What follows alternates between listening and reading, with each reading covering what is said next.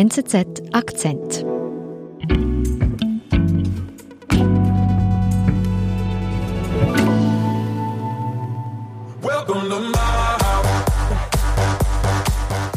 Wir sind an einer Silvesterparty in Schweden. So wie es ist an Silvesterpartys, nicht nur in Schweden, fließt der Alkohol in Strömen. Junge Leute treffen sich. Mit dabei ist ein Mann, 20-jährig, und der trifft dort unverhofft auf seine Ex-Freundin. Dann, wie das so ist, äh, wenn man genug getrunken hat, betrunken ist, dann fällt man in das nächste Bett, das irgendwo zur Verfügung steht. Das macht auch diese Ex-Freundin. Unser 20-Jähriger, der legt sich dann irgendwann zu ihr. Es kommt zum Sex.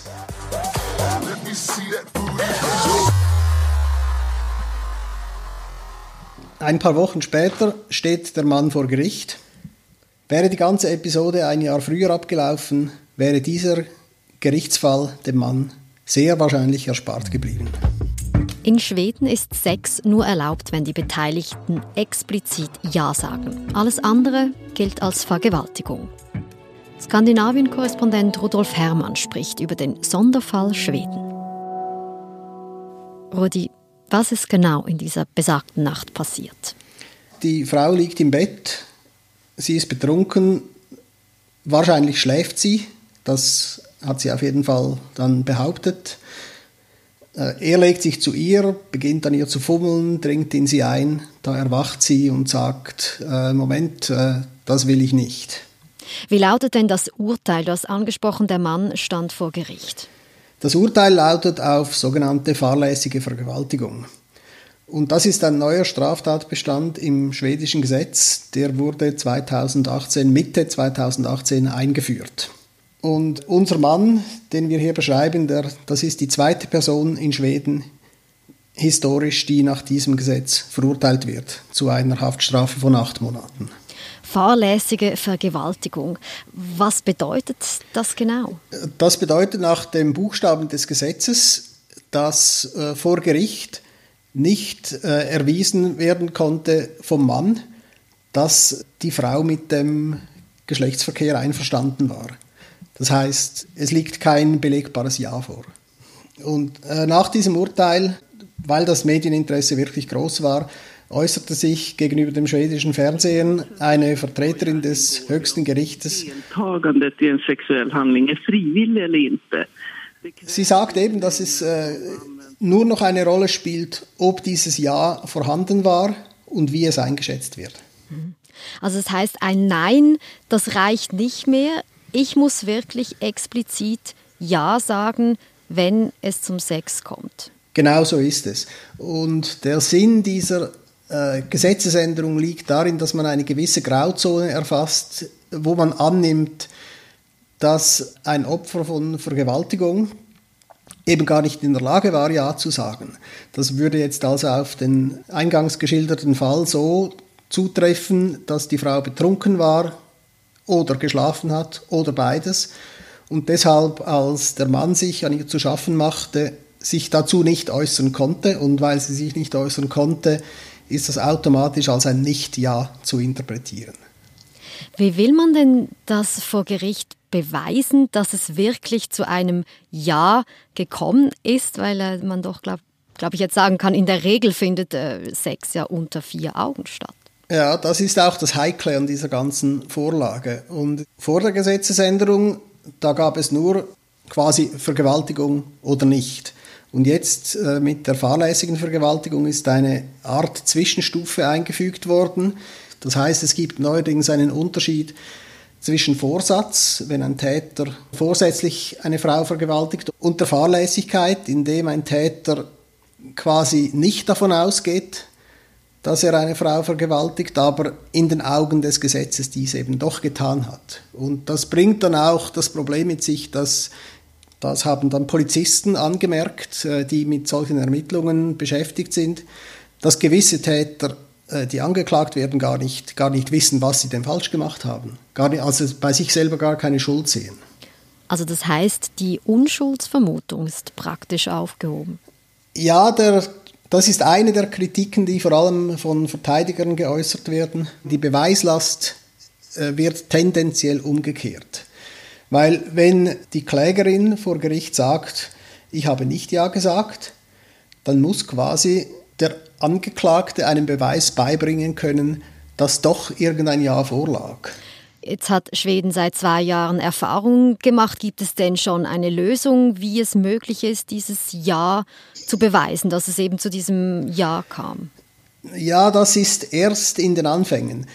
Aber in Schweden, einer sehr technologieversessenen Gesellschaft, da ist dann schnell mal auch zum Beispiel in einer Fernsehdiskussion zu dem Thema der Vorschlag gefallen, ja, äh, wie wäre das mit einer App? Also wie könnte denn eine solche Lösung mit einer App aussehen? Ja, man hat, einen, man, man hat eine App auf dem Telefon, die hat einen grünen Knopf und man drückt da drauf und das ist dann quasi der Nachweis äh, für die Zustimmung.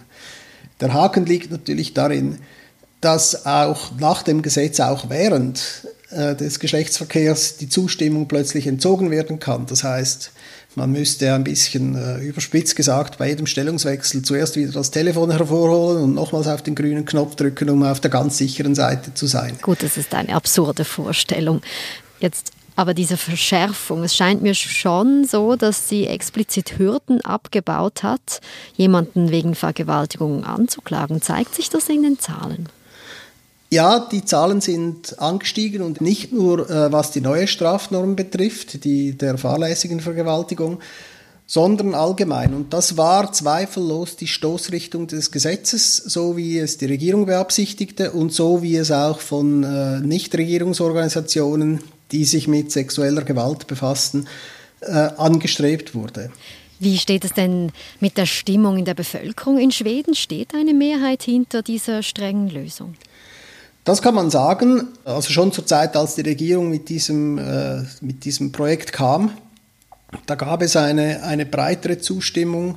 Es ist allerdings auch so, dass in Schweden oft bei gesellschaftlichen Themen sich äh, ein Konsens bildet und dieser Konsens, wer sich außerhalb dieses Konsenses bewegt in seinen Meinungen, getraut sich fast nicht, das öffentlich kundzutun.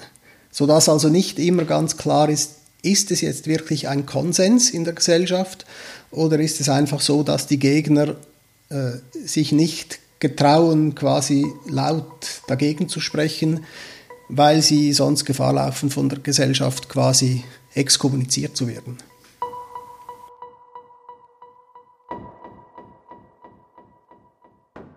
In Schweden gilt also seit zwei Jahren, für Sex braucht es ein explizites Ja von beiden Seiten. Ähm, ich habe im Kopf, dass auch in der Schweiz solche Diskussionen darüber laufen. Das stimmt, in der Schweiz ist es äh, gegenwärtig erst in der Phase von äh, Diskussionen respektive parlamentarischer Arbeit. Stopp sexuelle Gewalt! Äh, sehr stark engagiert sich in diesem Feld auch Amnesty International und sie haben auch in der Schweiz eine Petition eingereicht für eine Verschärfung des Sexualstrafrechts.